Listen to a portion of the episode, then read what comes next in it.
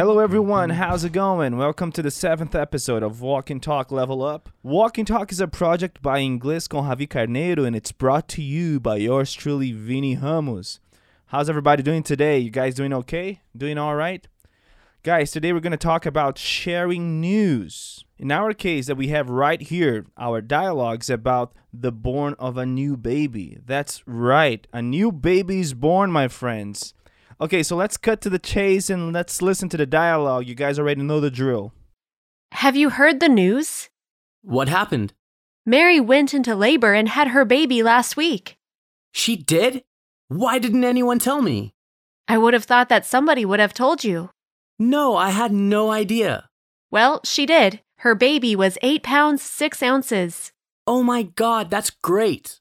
Are you going to visit her and the baby? I think that I might. Good. I just thought I'd let you know. Thanks for telling me. Guess what comes next? Yes, you guys are right. Let's listen to it one more time. Have you heard the news?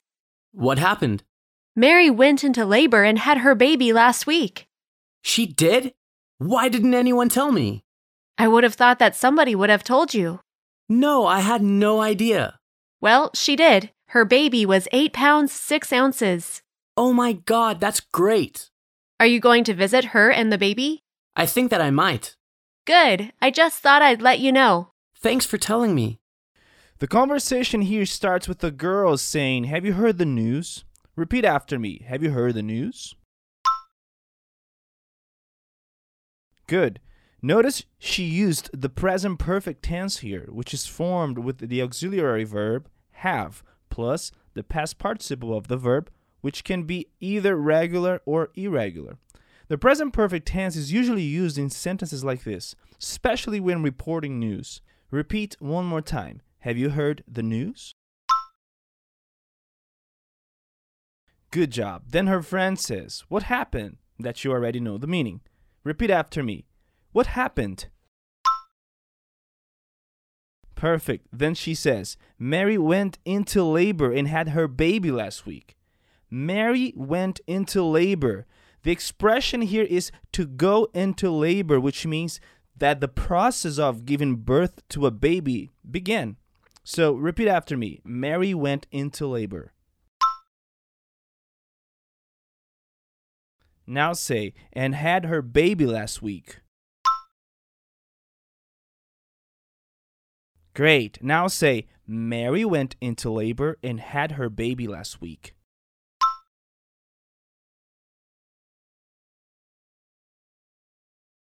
Say it again. Mary went into labor and had her baby last week.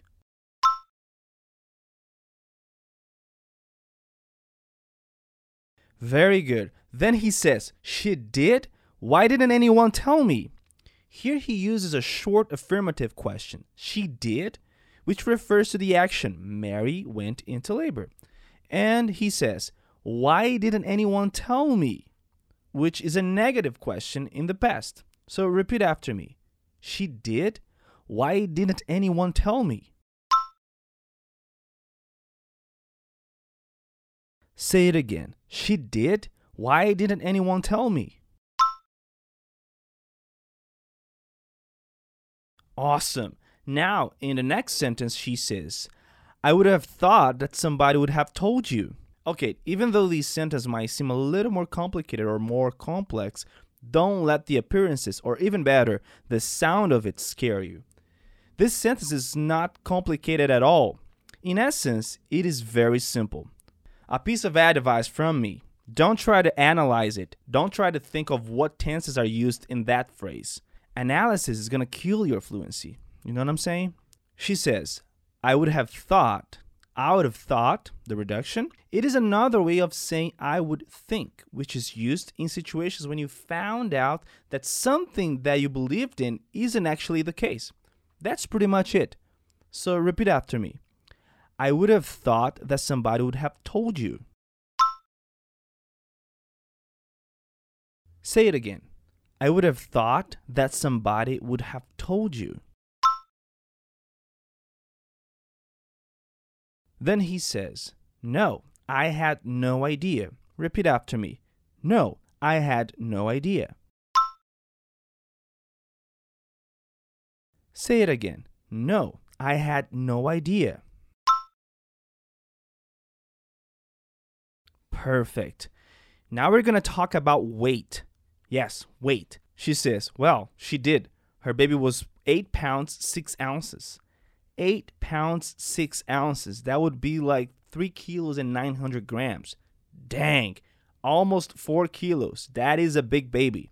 Remember, they do not use the metric system in the United States. Yeah, I know. I also think it's nonsense. So 1 kilo is equal to about 2.2 pounds. Repeat after me. Well, she did. Her baby was 8 pounds 6 ounces.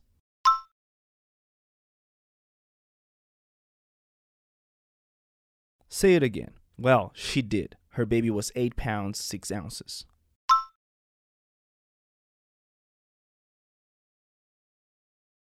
Awesome.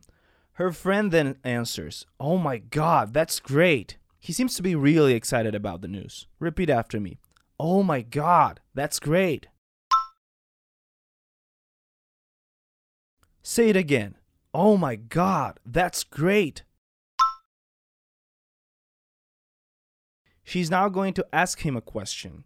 She asks, Are you going to visit her and the baby? Repeat after me. Are you going to visit her and the baby? Great, he says. I think I might. We use the modal verb might whenever we are not sure about something.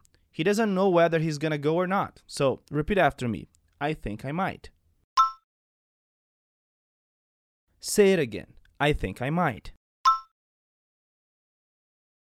Perfect. Then she says, Good, I just thought I'd let you know.